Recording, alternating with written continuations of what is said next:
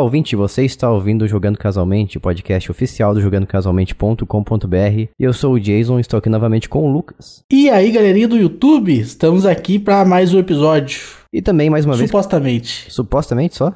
Como assim? É, supostamente, você vai ter que descobrir aí. Ah, é Ah. verdade. Pra isso tem que ouvir tudo. E mais uma vez aqui com a Bia Bock também. Bu. E olá, pessoas. E lembrando que o Jogando Casualmente é um podcast no qual a gente fala do mundo dos games tá, de uma forma simplificada para que todo mundo possa entender. E toda semana a gente alterna entre o podcast principal e o Notícias Casuais, que vai ser semana que vem. Então, se você ainda não colocou a mão no bolso e apoiou a gente, vá lá em apoia.se barra Jogando Casualmente ou procura a gente no PicPay por Jogando Casualmente. Porque na quinzena em que a gente não tem pelo menos um apoio novo, a gente lança a versão demo do Notícias Casuais. Então, uma versão com cinco episódios para você com cinco episódios, com cinco notícias pra você ouvir e ter uma experimentação do que é notícias casuais e uma forma da gente agraciar também as pessoas que nos apoiam financeiramente. Além de que lançamos podcasts bônus pra eles, fazemos sorteios de games, também lançamos notícias casuais sempre em sua versão completa e eles têm também acesso ao grupo secreto do Telegram. Então, nos apoiem em apoia.se barra jogando casualmente pra fazer isso acontecer. Ou você vai ter que ouvir a versão demo na semana que vem. Fica o aviso.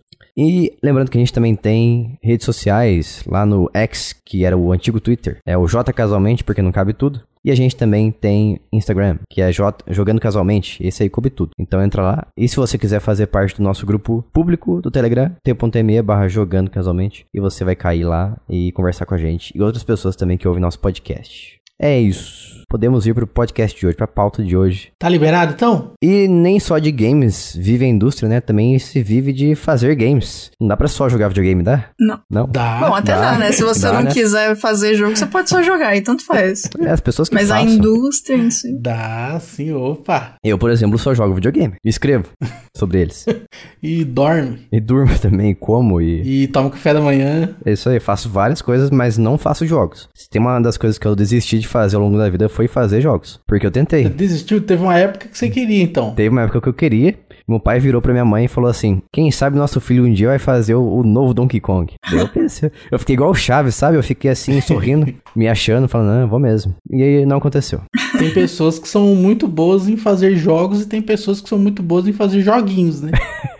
Eu era bom em nem terminar joguinhos, em tentar fazer joguinho. Porque eu via vídeos no YouTube, via os jogos, eu via os jogos que eu jogava e queria fazer jogos iguais a eles. Principalmente jo- jogo tipo Mario, ou jogo. Um jogo, um jogo básico de plataforma no qual você tinha que pegar alguma chave, abrir alguma porta, pegar algum item. Então esses eram os tipos de jogos que eu tentei fazer na, nessa época da vida, por volta dos meus 12 anos de idade. E eu tentava utilizar programas muito, muito simples pra fazer esses jogos. E caso você não tenha entendido ainda o, o assunto desse podcast, caso não tenha lido o título, é programas de fazer jogos, ou programas de fazer games, ou software de games. Qualquer coisa que você quiser chamar aí. Mas o meu primeiro contato com o software de games, ao contrário de muita gente, não foi o Game Maker. Porque mu- muita gente conhece o Game Maker como o primeiro software que pegou na vida pra fazer. Mas o meu foi o The Games Factory, que também era basicamente o mesmo programa da Multimedia Fusion. E é da mesma empresa também, que eu não me lembro de qual empresa que é essa. Deixa eu ver. É Multimedia Fusion. Ah, da Click Team. Clássica Click Team. Esse jogo era. Esse jogo, esse programa era bem tranquilo assim, sabe? Porque ele mexia. Você mexia mais com lógica, uma espécie de lógica pra você fazer as coisas. É mais no sentido de criar eventos. Então, por exemplo, você tinha que saber o, que é o eixo X, né? Que é horizontal, o eixo Y vertical. Então você colocava alguma coisa do tipo assim: eu aperto a tecla direita no teclado do computador, esse personagem aqui, esse sprite, né? Sprite é uma figura. Então esse sprite vai mexer no eixo X 20. Então ele vai andar pra direita 20. E se você colocar negativo, vai pra esquerda. E assim que eu fazia os meus jogos, entende? Dessa forma, criando eventos. Porque eu fui depois ver como é que se faz jogos em umas engines mais atuais, como o Unity e, sei lá, Unreal Engine da vida, é muito complicado pra mim. Porque eu não sou uma pessoa que programa. Eu sou uma pessoa que cria design. Então não tenho essa expertise. E o Lucas, eu sei que ele programa desde sempre, mas você já chegou a criar algum jogo? Sou dev, né? Eu já fiz. é, Agora que você carregar que você falou que me veio isso na mente. Eu já construí um jogo de azar, né? Então eu fiz um jogo já. Um jogo de azar? É, ué. Bingo, Uma- né? Ah, um bingo. É verdade, você fez um bingo online que eu lembro. Bingo online? Não foi bingo online? Não, não foi online não, cara. Não? Tipo, uma pessoa me pagou pra fazer o programa que roda naquelas máquinas de bingo caça-níquel, sabe? Ah, e qual foi a probabilidade da pessoa ter o número, o número correto ou certo, sei lá? Não sei como é que Não, funciona. isso aí era, calcu... era programável. Hum, E ele pediu pra você colocar quantos por cento? Não, mas é ele que determinava, entendeu? Ah, tá. Entendi. Foi ele que escolher depois Entendi. qual a probabilidade. Você colocou, você fez algo ali, uma, uma- uma- um código que ele podia colocar depois escolher por si só. Isso, ele configurava, abria a configuração e colocava lá. O que é uma safadeza, né? Logicamente ele não ia colocar uma probabilidade muito alta. É exatamente igual aquelas máquinas com a garrinha lá, né? Ele é configurável. É sim, é verdade. O cara configura, tipo, ah, quantas vezes você vai. Quanto dinheiro você tem que arrecadar até você deixar. Inclusive, o mesmo mecanismo existia no joguinho do caça-níquel. Porque tinha um negócio que os caras chamam de acumulado. Que aí a pessoa vai jogando e aquele valor ali ele vai subindo, né? Tipo, tantos por cento que as pessoas colocam de moeda vai subindo.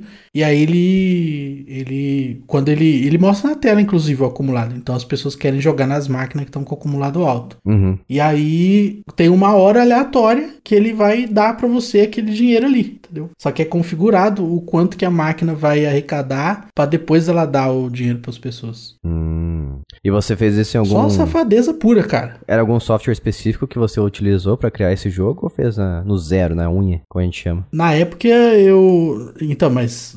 Tipo assim, dentro de programação não existe no zero, entendeu, mano? Uhum. A não ser que você crie o processador de novo. Sei. É, então você sempre vai estar fazendo alguma coisa em cima de outra coisa. No caso, a linguagem que eu usava era Pascal, e aí eu usava o Delphi pra programar ela. Hum. Eu- por incrível que pareça, eu já aprendi Pascal e Delphi. Olha só, na faculdade, não foi? Não, foi num uma escola de curso. Primeiro emprego meu da vida. Eu tinha que dar aula de cursos, né? Eu era professor de cursos no computador. Então eu tinha que aprender todos os cursos da escola pra ensinar as pessoas. E um dos cursos era Delphi e Pascal. Caramba, cara, não sabia disso não. Fiz um programinha que lá que eu nem lembro como é que eu fiz, mas eu fui seguindo passo a passo e deu certo. E eu fiquei impressionado. Eu falei, não é isso que eu quero fazer na minha vida. eu fiquei impressionado, adorei e falei não. não é pra mim isso aqui. Chato demais. Nossa, incrível.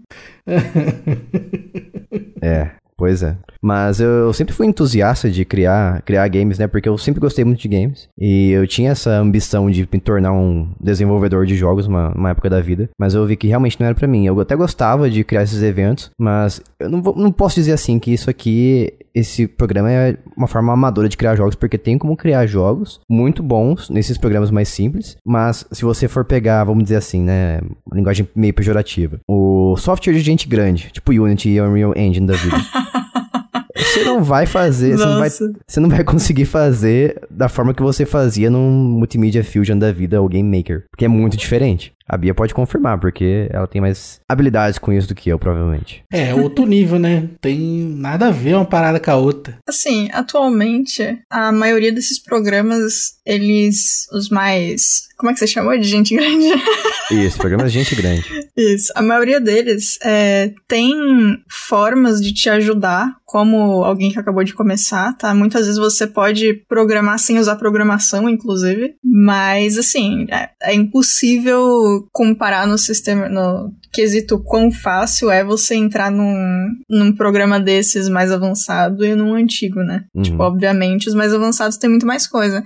Mesmo que tenha uma quantidade absurda de vídeos, tutoriais, um monte de coisa online. Então, assim, é, é mais difícil? É mais difícil, mas do mesmo jeito, você pode abrir o YouTube e aprender e tá suave, sabe? Uhum. Só tem que passar por esse, por esse grande momento do o que está acontecendo na minha tela, o que é tudo isso e onde tá o que eu quero. Mas é Sim. possível, é possível. E pra quem é entusiasta como eu, assim, não tem, nunca teve experiência com isso, tem muitas coisas, muitas formas de você acessar isso mesmo no, no console. Por exemplo, o Switch, Switch mesmo, o Xbox e o PC também, principalmente o PC, lógico, mas o Switch também tem, né? O Switch não é uma plataforma de criar jogos, é uma plataforma de videogames. Então tem um, um jogo, de criar jogo pra ele, que chama Pixel Game Maker. Eu posso estar muito enganado, mas esse aqui que eu lembro de ter visto vídeos sobre ele, ou algum parecido assim, que você nada mais faz o seguinte, você escolhe os assets, você escolhe o tema do jogo, tipo assim, então um jogo no Velho Oeste. Ele vai ser no, um jogo de Velho Oeste com mecânicas de tiro, e vai ter controles de nave, entendeu? Então você faz essas combinações de tema, estilo e, e mecânicas, e ele, você tá, entre aspas, criando o jogo, entendeu? Mas ele não tem muita customização, então ele é simplesmente combinações que você faz ali, bem simplificadas, e você coloca no mapa e alguns assets, se não me engano, você pode ter essa liberdade bem limitada, e o jogo você depois testa e joga ele. Mas ele são coisas bem pré-definidas, entende? Não tem nada que você construa do zero, você não pode desenhar sprite, nem nada do tipo. E agora, se você quiser realmente construir seus próprios desenhos e, e criar uma coisa um pouco mais trabalhada, a Nintendo lançou recentemente, pro Nintendo Switch também, lógico, né? É exclusivamente pro Nintendo Switch, o Game, Game Builder Garage. É um jogo de criar jogo também, em que você consegue fazer, colocar sprites. Eu não sei como é que coloca sprites porque eu nunca joguei esse jogo, mas tem pessoas que criaram, por exemplo, o Sonic 3D Blast, aquele Sonic 3D. Então você consegue colocar sprites ali e fazer o seu próprio jogo com seus próprios desenhos. E ele funciona da mesma forma que os, os programas que eu utilizava antigamente. Então, você aperta para um lado, você faz isso com o personagem. Você aperta esse botão, acontece isso, entendeu? Então é programado a partir de eventos e é muito bom para te ensinar a lógica da programação, né? Porque você entende como é que funciona, que é simplesmente, simplesmente se você fizer algo, acontece isso. Se não, acontece isso, né? Que a gente chama normalmente em programação if else, que é o if se e o else é se não, acontece isso. E qual foi o primeiro software de vocês aí da vida de fazer games que vocês tiveram contato? Pô, eu não joguei nada de fazer jogo, cara. Nada mesmo. Nem jogou nada de fazer jogo, nem pegou nenhum programa de fazer jogo? Não, nunca, cara. Por que não? O que que te, te, te, que que te impediu a vontade a curiosidade. Ah, sei lá, cara, eu, eu, eu, sempre achei meio chato o jogo de fazer jogo, assim, né? Porque, sei lá, cara, tipo, eu vi o RPG Maker, primeiro que eu não gostava de RPG, né? Segundo que eu ficava imaginando a quantidade de limitações que aquele ali deveria ter, e aí nunca me animou, assim, nunca me deu vontade. Uhum. Então tá bom, o cara aí que tá aí pra jogar videogame mesmo. é, eu quero jogar, entendeu? Não, também, larguei também completamente. Eu mais pedia é, tinha fóruns, né, de, desses programas, eu entrava nos fóruns e pedia ajuda para as pessoas, mano, pedia para eles mandava, porque sempre esses programas aí tem um site e tem um showcase, né? As pessoas fazem ali, o pega os jogos que elas criaram, colocam ali para você jogar e você testa. Por exemplo, o Sierra Construct, que é um software mais atuais para você criar jogos de forma mais facilitada, que eu também utilizei para criar jogo já na vida. Então eu pedia, eu via esses jogos, testava os jogos, eu gostava muito e falava, oh, você pode mandar para mim um arquivo original para eu ver como é que você fez, para aprender mais. A pessoa mandava de bom grado, sabe? Então, know? Eu aprendia bastante assim, vendo como é que as pessoas fizeram aquelas mecânicas. Mecânica de inventário, por exemplo, que você cria uma variável, né? Quando você encosta, sei lá, num objeto, hum, ele a, coloca a variável igual, estava igual a zero antes, ela vira igual a 1. Um. Então somou o item no seu inventário e o item surge no seu inventário. Consta que você tem. Daí quando você usa ele, a variável volta a zero. Coisas assim, né? Foi assim que eu aprendi algumas coisas de inventário na época. E você, Bia, qual que é o seu primeiro, ou foi seu primeiro software de game design? Foi o Game Maker, como quase todo mundo. que começou. Sim. Mas o que eu mais usei foi o Unity disparado. Se considera, se considera diria que o, o Game Maker em comparação ao Unity é muito mais simples? Você quer dizer em relação ao quê? Em relação a, a criar um jogo do zero e programar ele. Ele é mais fácil de você entender e mais fácil de interpretar? Assim, o, o Game Maker ele foi feito pra ter uma interface facilzinha, né? Uhum. Então, tipo, apesar dele ter uma linguagem própria, ele é fácil de entender, mas é, eu acho que, tipo, se você tem a. Se você quer ir depois para um outro software, seja ele o Unity, o Unreal ou qualquer um, é, Godot, enfim, o Game Maker ele pode ser um pouco complicado de ser o seu primeiro software justamente por ele ter esse rolê da linguagem própria, sistema de eventos, enfim. Uhum. Então, tipo, se você quer só fazer joguinho e acha bacana o jeito que o Game Maker é, ele super funciona, inclusive para 2D e 3D. Mas. Se você uhum. quer ir depois para outro, aí talvez seja mais interessante começar do que você quer ir de verdade, né? E não dele. Tem outros Sim. softwares que, tipo, se você quer só fazer um teste, são mais interessantes do que ele. Então. Eu, eu fiquei surpreso que ele cria jogos 3D, porque na época que eu utilizei ele só criava 2D. Isso é uma coisa recente? Eu. Nossa, eu não sei quando é que foi implementado, porque eu, na verdade eu não usei a parte de 3D dele, tá? Eu só sei que existe. Eu fiz uhum. só coisa 2D. Deixa eu ver se eu acho aqui. Eu tô vendo aqui uma pessoa criando uma câmera 360 pra imitar a câmera do Mario 64, eu tô achando bastante complicado. Pelo menos eu não consigo interpretar, sabe? É, a parte, como eu disse, a parte de 3D eu não testei, então eu não sei uhum. o quão complicada ela é, né? A parte de 2D dele é bem de boa de entender. Mas, é, não, não sei o quanto. Vamos ver, eu achei um, uma notícia de 2021 com uns testes aqui de 3D falando que tem alguns modelos disponíveis para usar e também que tem sistema de billboard. Ah, faz sentido. Okay.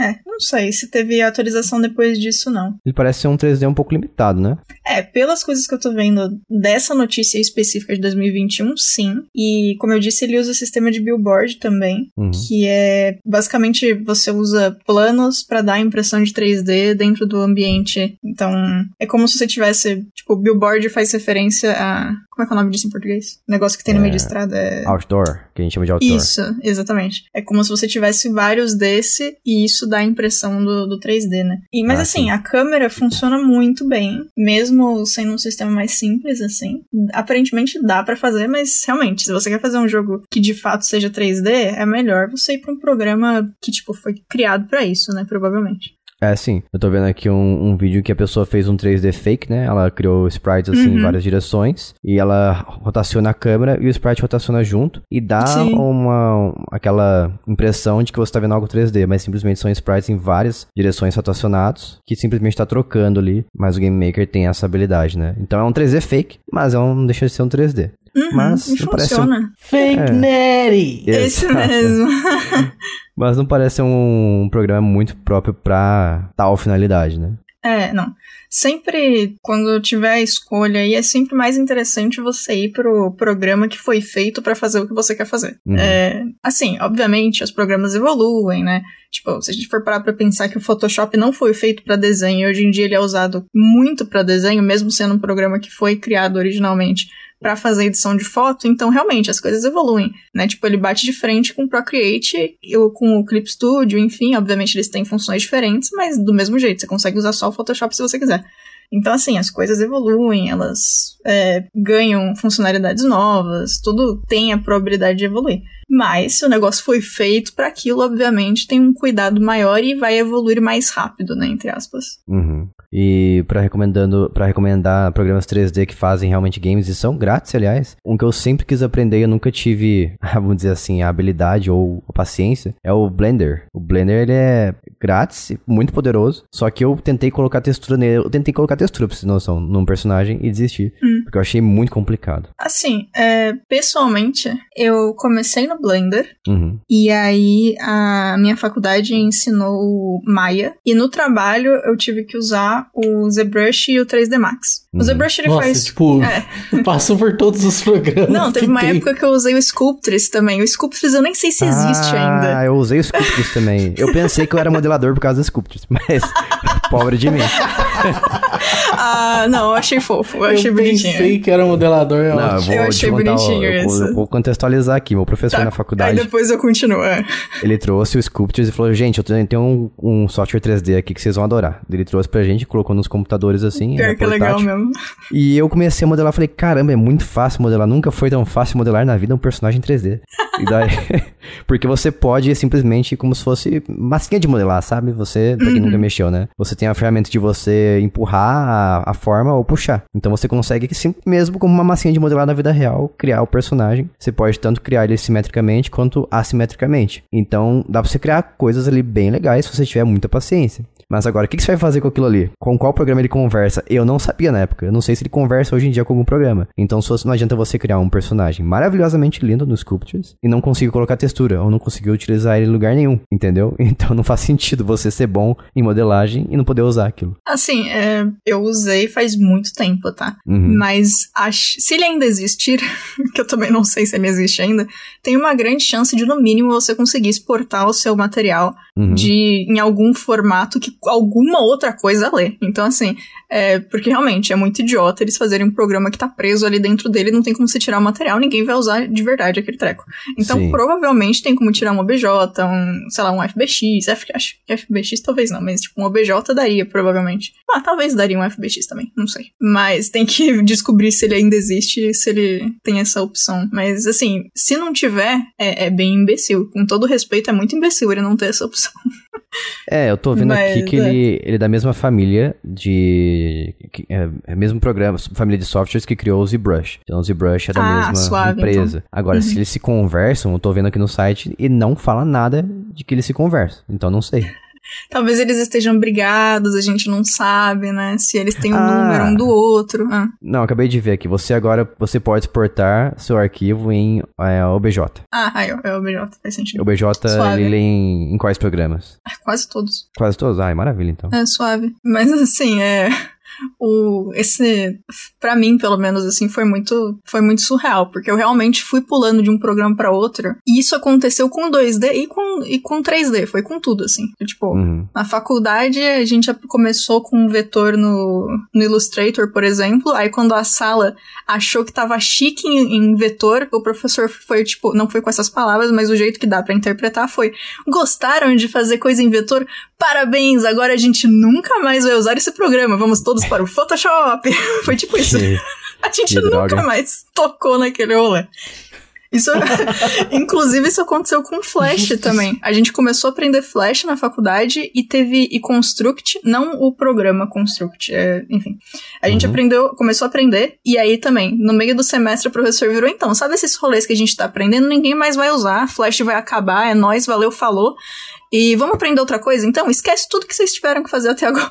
Olha, que bom que o Flash acabou, porque pra fazer jogo, eu já tentei fazer jogo no Flash, porque eu, eu era Mó fã, rolê, fã do Newgrounds.com, e que existe até hoje, aliás. Mudou pro HTML5, né, ela abandonou o Flash, mas os jogos em Flash, era impossível você entender aquela linguagem que eles utilizavam, que era o ActionScript, se não me engano. Era, É, eu é gostava, isso, cara. Eu Você gostava. gostava? Eu não Eu entendia gostava. como funcionava. Eu achava muito complicado. Eu já baixei vários exemplos, eu não sabia o que estava acontecendo ali. Você chegou a criar algum jogo em Flash? Criei, criei. Olha só. Foi. Porque eu acho que eles anunciaram em 2017, mas foi só tipo em 2020, né? Que ele acabou de verdade. Alguma coisa assim em 2021, não sei. É, 19, era- sei lá. Sim, uma época assim. É, A única coisa que eu consegui então- fazer foi um bonequinho que eu desenhei, andar pra direita e pra esquerda. E nem, nem em física tinha. Era só isso mesmo. Incrível. Mas assim, é, em questão de, de 3D, eu não sei como seria agora, porque teve bastante atualização. Quando a gente for falar dos softwares, eu vou comentar as atualizações do, do Unity, do Unreal. Mas na época tinha muita coisa que os softwares não faziam. Então, pra vocês terem uma ideia, quando eu tava fazendo o último jogo é, 3D, plataforma pra PC que eu fiz lá na empresa, foi. A gente precisava usar. A gente, no caso eu, né? Que era generalista, então eu fazia de tudo. Eu tinha que Uhum. usar o Photoshop, tinha que usar o Maya, o 3D Max, o ZBrush, o Substance Painter e a Unity. E aí, de Meu Deus. quebra, o InDesign quando eu ia fazer manual ou mexer no artbook do, do jogo. Então, É tudo assim. Isso aí, é- tudo isso era pra você aprender um pouco de cada e escolher um no futuro, é isso? É o objetivo? Não, não. É porque na época precisava pra conseguir fazer todo o workflow. Ah, Porque assim, é, eu fazia os modelos no Maya, porque eu sempre achei o Maya, mas eu sempre gostei mais do Maya do que dos outros programas de 3D. Então eu fazia a base do modelo do Maya, levava pro ZBrush quando eu precisava deixar com mais detalhe, tirar o normal, os mapas, tudo bonitinho. Aí eu ia pro 3D Max pra fazer o colocar o esqueleto de todos os, de todos os personagens e fazer animação, porque um dos caras da empresa só usava o 3D Max, então eu não podia fazer as animações no Maya, então a- adiciona mais esse programa. Aí eu ia pra Unity pra fazer toda a parte do de arrumar as cenas, ajudar a fazer as coisas junto com o programador, é, os eventos, enfim, é, os shaders, se bem que os shaders era mais outra pessoa que fazia, mas eu fiz alguns também. E aí no Photoshop tinha as coisas de material pra é, para divulgação do jogo e quando usava sprite era feito no Photoshop também. E o Substance Painter foi usado para fazer todas as pinturas de todas as texturas de todos os objetos 3D que existiam no jogo. Então assim, Uhum. tinha dia que eu tava é, pulando, tipo, era as 8 horas de trabalho, era tipo uma hora em cada programa. Era um, era um rolê muito maluco. e aí, é, vira e mexe, eu ia de um programa para outro e sempre tem aqueles 5 segundos iniciais de usar os atalhos errados e ficar, não, pera, eu saí, Sim. eu não estou no Maya, eu tô no 3D Max, sei lá. acontece muito quando muda de software. Não, direto, cara, direto. Mas é. Não, é pra isso que tem que fazer uns script mesmo. Tem, tem. E aí você muda, igual eu no Mac eu uso os atalhos todos do Windows. Ah, isso aí é bacana. Eu botei um programa aqui e aí muda tudo. É, então, quando os últimos modelos 3D que eu fiz foram todos no Blender. Só que assim, como eu disse, eu gosto mais do Maya. Então o que eu fiz? Agora o Blender, olha que coisa fofa. O Blender tem a opção agora de você deixar ele com a cara do Maya. Então eu fiz, olhei pro meu Blender e falei, você não mais, você não é mais um Blender, desculpa. E agora ele é um Maya pra mim. E aí eu uso ele como se ele fosse o Maya mesmo, e aí dá certo. Aí eu consigo me encaixar melhor Eu no que tá acontecendo. Vou confessar que eu não sei o que, que significa um termo. O que, que é um shader? O que, que são shaders? Pera aí, vamos ver como é que eu vou explicar isso fácil. Porque, ó, o que o que eu entendia na época, eu. Uma vez eu tava jogando Left 4 Dead no PC e tinha a opção de shaders, qualidade dos shaders. Quando eu colocava qualidade muito alta, os, os personagens e todo o resto do jogo ficava muito detalhado. Consequentemente, meu computador pedia mais, mais é, hardware pra rodar aquilo bem. E quando eu colocava shaders mais simples, os personagens ficavam com menos detalhes e todo, todo o resto também, e eu conseguia rodar melhor o jogo. Então eu acredito que é nível de detalhamento, né? Nível de. Então, não, esculpi- Esculpição, talvez eu possa dizer. não só isso. Esculpimento. Hum. De o quê? Nível de esculpimento do, do 3D. É, tá, tá justo. Ai, nossa. Nossa, isso foi lindo. Não, não existe, ainda inventou. Eu Achei, achei legal, achei bonito, achei bacana. esculpimento, nível de esculpimento. É... Aí, ó, todo mundo que tá ouvindo, vamos fazer uma petição pra colocar isso no dicionário. Isso aí. Achei, achei válido. É, ele é responsável pela parte visual, sim.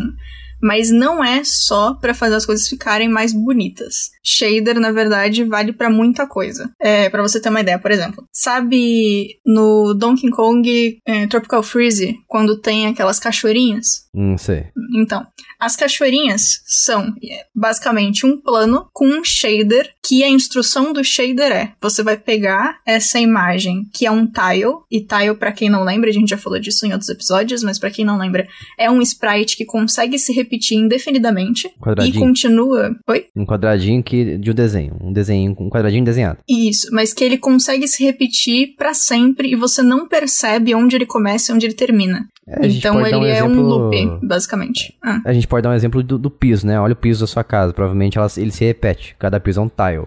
Sim, só que o piso da casa, quando ele se repete e você consegue distinguir a diferença de um piso pro outro, tipo, imagina, é, o, o rolê do tile é você não perceber que ele tá se repetindo. Então, um Uhum. ótimo exemplo de um É tile. tipo um tabuleiro de xadrez. É tipo isso, mas o tabuleiro é muito mais simples porque você tem a questão que o tabuleiro é uma peça de uma cor, uma peça de outra, né? É. A ideia do tile é que é uma é, peça. O tile é muito mais complexo. Sim, é, é um padrão muito, muito mais complexo. E um exemplo muito bom de um tile feito de uma forma porquíssima é no jogo novo do Pokémon. Que toda vez que você vê uma. Não sei se toda vez, né? Mas tem montanhas ali no jogo que você consegue ver ah, o tecido, entre aspas, da montanha se repetindo. Você, se você der um passo pra trás, você enxerga os quadrados de onde tá começando e terminando cada parte.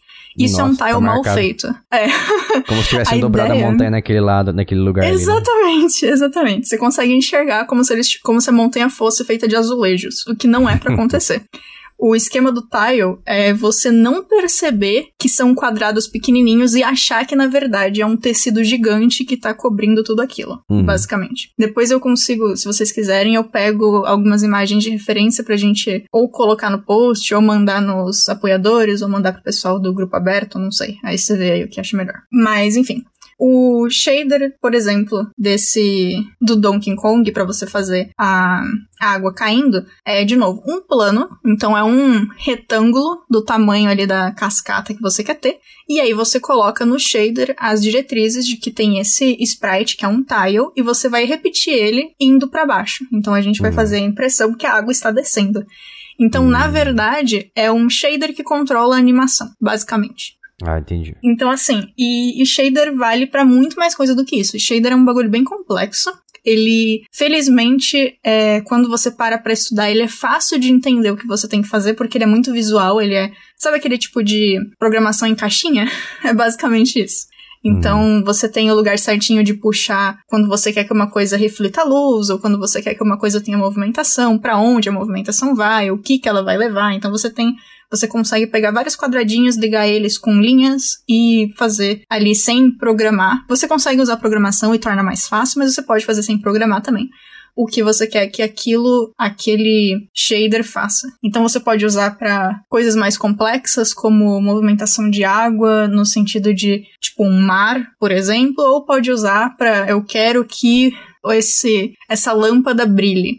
Enfim, você pode usar para muitas e muitas coisas. O shader é um nome um pouco mais aberto de algo que você consegue passar diretrizes para serem feitas ali na hora do jogo. E eles são executados pela GPU, importante também. E tem que tomar um pouco de cuidado, porque apesar deles, deles ajudarem bastante, tem, eu não sei hoje em dia, mas na época, se você lotava o seu jogo de shader, ele parava de ajudar e começava a atrapalhar, porque era muita coisa pro computador entender o que estava acontecendo. e só pra quem não sabe, GPU, é, no caso, é um chip gráfico ou a sua famosa placa de vídeo. Isso. Mas é, é isso, tipo, é um programa ali que te dá umas diretrizes que tem vários aspectos gráficos que vão ser renderizados, mas não necessariamente é só pra deixar bonito. Às vezes são essas coisas de movimento, tipo, ou sei lá, pra você fazer partículas passarem pela tela, enfim. São coisinhas mais específicas assim, dá pra abrir bastante. Shader por si só é um rolê gigante para de tanta possibilidade. Então eu, assim, se alguém tiver interesse em entender, é legal pesquisar especificamente como usar os shaders, o que eles são, onde vivem, enfim, pra conseguir ver melhor assim. Mas de Uhum. maneira geral é, é isso aí. Sim. E vou perguntar uma coisa polêmica agora, que muita gente talvez não saiba ainda, né? Mas é importante Ih, deixar rapaz. claro. Jogo 2D é mais fácil de fazer do que jogo 3D? Porque é só desenhar as coisas ali e, e pintar. Nossa, eu- Só desenhar, só desenhar, pô. Por isso que você fez cinco jogos já, né, Cara, eu, eu conheço uma pessoa. Eu conheço uma pessoa que teve a, a pachorra de falar que. Do, não, como é que é? Pixel art em primeira pessoa é coisa de preguiçoso. Nossa, mano, que ódio. Enfim, fica aqui. Se um dia você, se você estiver ouvindo, você sabe que é você. Fiquei eu pistola quando você falou você, isso. você sabe que é você. Ele nunca vai ouvir o episódio. mas enfim. É, mas, não, cara. O que, o que garante que um jogo seja difícil ou fácil de fazer é o que raio você quer fazer no teu jogo. Tipo, Isso. obviamente, se você for fazer o Flappy Bird, seja 2D ou no ambiente 3D, ele vai ser mais simples do que se você for fazer um Assassin's Creed, obviamente. Então, tipo, é, ser 2D ou ser, ou ser 3D não muda o quão difícil ou fácil ele vai ser no escopo geral do rolê, tá? E tanto 2D quanto 3D pode dar uns bugs completamente alucinados, pode dar um monte de problema, os dois vão dar problema em, em programação que você nunca vai achar, você vai ter que ler o código inteiro, sempre, sempre vai ter um monte de coisa. Não importa se é 2D ou 3D. Às vezes as pessoas têm mais é, afinidade com um ou com outro, mas é, é muito pessoal e é muito pessoal do projeto também. Então, Uhum. essa, esse rolê de falar que um é mais fácil, o outro é mais fácil, é muito relativo. Se você aprender primeiro 3D, 3D vai ser mais fácil pra você. Se você tiver uma noção boa de ambientação espacial, 3D vai ser suave. Se você tiver uma dificuldade com isso, 2D vai ser mais fácil. Mas, assim, depende muito. E pixel Uhum. art e primeira pessoa não são coisa de preguiçoso, não, tá? É difícil Muito pelo também. contrário, meu Deus. Palhaçada. Eu, eu diria que os dois têm sua complexidade. Pra mim, pixel art Tem, e tem. jogos 2D em geral, né? Você tem que desenhar quadro por quadro. É animação por animação. É igual quando você fazia os desenhos antigos da Disney, por exemplo. Os caras tinham que já- desenhar, desenhar quadro por quadro Cara, na folha. Eu já fiz, olha, mano, olha a loucura, né? Eu não, eu não sei como é que como é que eu passei pela faculdade viva. É, teve, teve um trabalho que a gente teve que fazer que foi uma animação, é, animação 2D, e deu um monte de problema com esse, com esse projeto aí. Eu não sei se a gente tem bônus falando sobre isso, mas se não tiver, a gente faz um especial de faculdade 2. Acho que a gente tem um, né, de faculdade, não sei. Eu acho que sim. Mas aí, se eu não tiver contado, eu conto ali. Mas, enfim, é, não, não importa agora. Mas o, o rolê da animação foi que a gente tava fazendo animação. E na época a gente tava usando o Tumbum. Só que o meu computador tinha dado algum rum, algum ruim muito grande, assim, mano. Eu não lembro o que foi, mas eu sei que eu não conseguia mexer no computador. E aí eu, eu tinha que fazer uma quantidade absurda de quadros. E a gente tava fazendo frame a frame. E aí o que eu fiz? Eu sentei no chão com um bolo de folha do lado da- de uma porta de vidro que tem aqui em casa e desenhei, tipo, na janela, na porta de vidro. E é isso, mano. Eu fui fazendo quadro a quadro desse jeito. Uma das piores decisões foi, deu certo, fiz tudo, levei pra faculdade, a gente é, escaneou, colocou no programa e outra pessoa usou o que eu tinha feito, porque até então era um animatic, né? E não tinha tanto problema ele ficar meio, tipo, com a textura da folha e todos os rolês assim. Mas, cara, eu não sei quanto tempo eu fiquei sentada na mesma posição, porque animal também não levantou pra andar, não foi, tipo, Hum. pegar água, fez nada, né? Só ficou lá desenhando que nem uma maluca. Mano, não façam isso, tá? Vocês podem. Usa uma mesa de luz se precisar desenhar quadro a quadro. Usar a porta é uma péssima ideia. Fica Ah, aí o comentário. Não recomendo também. Nossa, não, não sei como é que. Foi uma época tão maluca, mano. Eu não dormia, eu fazia 300 mil coisas, competia na dança, ia pra outra cidade fazer faculdade, dormia três horas por noite. Eu não sei o que aconteceu. É isso. E, e hoje em dia tá cheio de problema é, a alimentação. E hoje, e hoje em dia eu tenho tendinite nas duas mãos e enxaqueca crônica. Se bem que eu já tinha enxaqueca crônica na época, mas eu tenho insônia também. Isso, isso aí eu acho que foi daquela época, Não provavelmente. tem nada a ver com o esforço. Ah, Certeza, não, não, nada não, ver. não. Nada, nada. Se cuidem, tá, gente? Por favor. Isso. Faça exercício, levantem na cadeira também. É, pois é. Mas o Sprite é muito legal trabalhar com Sprite. Eu também acho muito Uhum. legal trabalhar com 3D, tá? Mas os dois é, tem um monte de manhãzinha que você tem que aprender pra, pra poupar processamento. Tem um monte de coisa, tipo, em 3D você tem que tomar um monte de cuidado pra fazer com. a pra ver a quantidade de polígonos, pra ver, tipo. é, tem várias coisinhas onde colocar os. os risquinhos entre aspas, linhas, né, os edges do, do seu modelo pra ter certeza que ele vai se mexer como você quer. Enfim, tem bastante coisa nas duas opções. Mas ambas, se você para pra aprender, é possível. Pode parecer assustador, mas é possível. Vai dar um monte de erro, vai dar um monte de erro. Mas assim, É. a quantidade de gente na comunidade que você consegue é, acessar se quiser no Reddit ou em qualquer outro lugar, é, os dois são de boas pra pra aprender. Sim, é, de- depende do tipo de animação que você quer fazer em 2D, né? Então, se você quer fazer, sei lá, um jogo com menos detalhes, um jogo com animações, assim, um nível aceitável pra você lançar o jogo logo, você pode usar aquela técnica do, do Puppet, né? Que é tipo um, um fantoche, assim. eu acho que eu, conheço, eu falo Puppet porque eu aprendi isso no After Effects. Mas em outros programas deve ser diferente o nome. Mas é como se fosse um esqueleto, né? Você tem a cabeça, é uma parte do, do personagem. Os braços é outra coisa, o tronco é outra coisa. Então você mexe como se fosse um, um boneco, um fantoche. Então você consegue animar dessa forma, como se as partes estivessem encaixadas. Essa é a forma, vamos dizer assim, mais simples, entre aspas, de fazer, né? Porque Depende. pelo menos não precisa Porque- fazer quadro a quadro tão detalhadamente como um mero Assim, da vida, né? É, não que você precisa fazer tanto quadro assim quanto você acha que precisa, tá? É, Dá pra também. fazer jogo com menos quadro e tá tudo bem. Mas Sim. assim, é, essa, o exemplo que você tá dando de Puppet, de ter o esqueleto, na verdade é a base do que a gente faz no 3D. Todas as Uhum. animações em 3D são feitas com esqueletinho. E aí você decide entre RK e IK, mas enfim, ou mistura os dois, mas ainda assim é um esqueletinho, né? Então, sim, dá pra usar no 2D, você tem a opção ou de usar isso, ou de usar sprite, ou de misturar os dois, enfim. Mas é mais, mas também, do mesmo jeito, depende da pessoa, porque tem gente que tem muita dificuldade com usando o esqueleto e acha mais fácil fazer o- os sprites, até porque assim, se você que vai fazer os desenhos, é uma coisa muito boa de se fazer é escolher um estilo que você consiga fazer todos os desenhos e dê certo, e aí vai ficar bom. Tipo, a gente tem exemplos de jogos excelentes que é Stickman e funciona. Ou jogos Sim. que tem mais detalhes, mas ainda, tipo, do que um Stickman no caso, mas ainda assim não é uma quantidade absurda de detalhes. Tipo, é, se você não se sabotar com um personagem que tem trocentas mil coisas e um monte de detalhe, dá pra fazer também. É, exatamente. Mas mesmo esse Stickman, tem uns jogos de Stickman aí, bola- bonecos palitos, que tem mil e umas animações que ficam fluido de uma forma Sim, absurda, sabe? sim. Então isso é um negócio. muito. Isso é muito legal, assim, porque uma coisa que, que é muito difícil de, enquanto artista, você aceitar, e eu tive que passar por isso também, a maioria tem que passar por isso, é que às vezes. ah, Sabe aquela. o rolê tosquinho do às vezes menos é mais, sabe essa, Uhum. essa droga? Então, às vezes é verdade.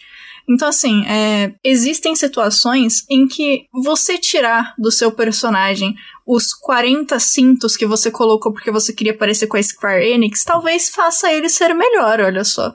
Então, assim, nem sempre um monte de detalhe ajuda. Às vezes, tipo, o design mais simplificado vai passar muito melhor o, o gestual que você precisa que ele passe do que colocar trocentas cores, trocentos acessórios e um monte de coisa, principalmente se o personagem ficar pequeno na tela, que aí também não adianta nada, Tá né? falando isso aí, eu tô lembrando é de Moon Online. No Online, os personagens definitivamente não estavam mirando o menos. Não, eles não, estavam não, não, mirando o mais. Tudo brilhava. Não é... Nossa, mano. Não só o Mu, né? Mas você pega, tipo, Ragnarok, todos os joguinhos nesse, nesse âmbito aí é normalmente teu personagem tem muita coisa. Inclusive Sim. a psicologia disso é complexa, porque é. a gente que era usuário, a gente gostava de deixar o boneco ah, todo sim, espalhafatoso. Com certeza. é um negócio meio, meio pavão, assim, né? Exatamente. Você tá querendo mostrar que você é o bicho. Então você coloca um monte de coisa no boneco. Uhum. Fica lá, chique, brilhando.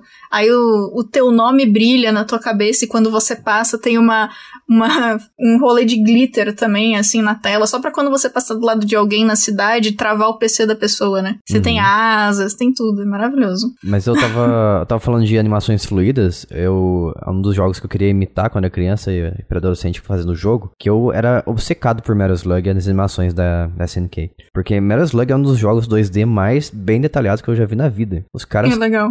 tudo do Metal Slug tem, tem animações assim, variadas, sabe? É tudo muito fluido. É, tem... não é à toa que faz sucesso até hoje, né? Exatamente. Exato. Tem muitos quadros por segundo, então eles desenham muitos quadros, é um trabalho absurdo ali. E, e tem muito detalhe, sabe? No fundo tem cachoeira caindo, tem gente fazendo alguma coisa no fundo. Se você fica parado com o personagem, ele começa a fazer gestos, né? O que a gente chama de idle anim animations, que quando você tá parado, ele começa a fazer alguma coisa, uma gracinha. Então, Metal Slug é um, um dos jogos que eu queria imitar quando era criança, mas quando eu percebi que eu precisava desenhar muitos quadros por segundo para fazer uma coisa no nível deles, eu falei, ah, não, não é para mim também, eu prefiro jogar videogame. É, uma, a primeira grande conversa que você tem, quer dizer, eu não sei se ainda, né, mas pelo menos a minha turma teve quando a gente chegou na faculdade, foi um professor falando, vocês estão aqui, o nome do curso é Design de Games. Mas é uhum. é design, você não tá aqui para jogar Mario, não. Você tá aqui para fazer jogo que você não quer fazer pra galera que vai comprar. Tipo, você não é o público-alvo. Então, se você vê aqui achando que vai jogar Mario, que vai jogar CS, a porta tá ali, tá? é, game, é design de games, não jogar games, né? É, exatamente. Play Isso, games. mano. Faculdade de gameplay. exatamente. Não, Fiz faculdade de gameplay, nossa, foi muito difícil, cara. Foi tenso, me fizeram zerar, fizeram platinar todos os jogos da franquia franquia do Devil May Cry e do Kingdom Hearts. Foi chato. Nossa, às vezes eu, eu sofro quando eu tenho que jogar um jogo que é muito chato, eu realmente. Admito. Não, tem umas platinas, mano, absurdas, que você olha e já dá uma preguiça. Mas enfim. Sim. E isso é um negócio muito real também, tá? Tipo, o negócio de que grande parte das vezes você não tá fazendo um, um jogo que você é o público-alvo. E você tem que aceitar esse rolê. Se você quiser, no caso, tipo, é óbvio que assim, se você for fazer como desenvolvedor indie, você com você mesmo, ou você com os amigos que curtem o mesmo rolê que você e não estão fazendo pelo dinheiro, enfim. Aí beleza, você pode fazer um jogo feito para você, que você olha e chora de felicidade. Você vai ter que testar, vai ter que resolver bug, no final você não vai estar tá gostando tanto, provavelmente, mas assim, enfim, você pode ainda fazer um negócio que você gosta. Mas, é, mas... se é uma empresa, é, mas mesmo assim, mesmo sendo bastante difícil, por exemplo, eu conseguia fazer uns fangames, sabe? Você conseguia ir no Google alguns sites assim que eles é, agrupavam esses sprites de jogos específicos, as pessoas ah, pegavam sim. os sprites e extraía do jogo, não sei como, mas extraía, então você conseguia fazer, eu consegui fazer um fangame de Metal Slug utilizando os sprites do jogo, só uhum. que dá muito trabalho fazer um jogo, lógico, né? Mas é muito fácil de você encontrar uns fangames muito bem feitos que pegam sprites de jogos existentes. Normalmente esses jogos funcionam só em computador, porque é onde as pessoas fazem e exportam para rodar no computador. Agora, para console é mais difícil ter um jogo, ainda mais um jogo licenciado, como Metal Slug da vida, rodando ah, ali, sim. que alguém fez e deixou, mesmo que for de graça, mesmo que seja de graça, a empresa não gosta e pede pra pessoa deletar o jogo. Não, é, aí já é mais difícil mesmo. Mas realmente, se a pessoa quer fazer um rolê desse, é, tem mais de um site com bibliotecas gigantescas de tudo quanto é jogo que dá para pegar sprite, a galera pega. Então, uhum. inclusive, eu já eu usei na faculdade faculdade. Teve duas vezes eu usei. Eu fiz uma vez um, uma demozinha de um jogo usando os sprites do The World Ends With You e uma vez eu fiz usando os sprites do Darkwing Duck. Hum. Tinha nada a ver com o jogo do Darkwing Duck, mas eu usei os sprites dele só porque eu queria mesmo ver o Darkwing Duck pulando ali. Ah, eu já vi pessoas pegando, sei lá, sprites de jogo de, sei lá, Mario, o Mario RPG, ah, né, sim. do Super Nintendo. A pessoa fez um jogo de plataforma com os sprites do Mario RPG. Então, dá pra criar muita coisa que, que você pega o existente, transforma e cria um, uma coisa nova. Ah, um exemplo grande disso aí é o Mugen, né? Eu ia falar do É. Mugen daqui a pouco. E é- mas é, é realmente um exemplo muito bom. O Mugen eu demorei pra entender muito tempo, por muito tempo. né? Na minha cabeça não, não entrava exatamente o que, que significava a hitbox. Porque jogo de luta você precisa ter a hitbox, né? Uhum. Hum, A maioria, na verdade, todos É, os jogos você quase todos os precisa jogos de. tem é. que ter hitbox. Sim. Mas acho que no, no jogo de luta, acho que consegue ser mais importante ainda, né? Exatamente. E pra quem não sabe o que que é hitbox? É a área de ação que você tem no teu personagem, no seu chão, na sua arma, na- no teu poste, e no que precisar. Então, Uhum. basicamente, é o, é o invólucro ali do teu modelo, que é onde se alguma coisa ultrapassar aquele limite, uma ação acontece. E aí depende da coisa e depende da- do tipo de ação. Então pode ser, tipo, é, se o, o ataque do inimigo encostar na hitbox, vai dar dano.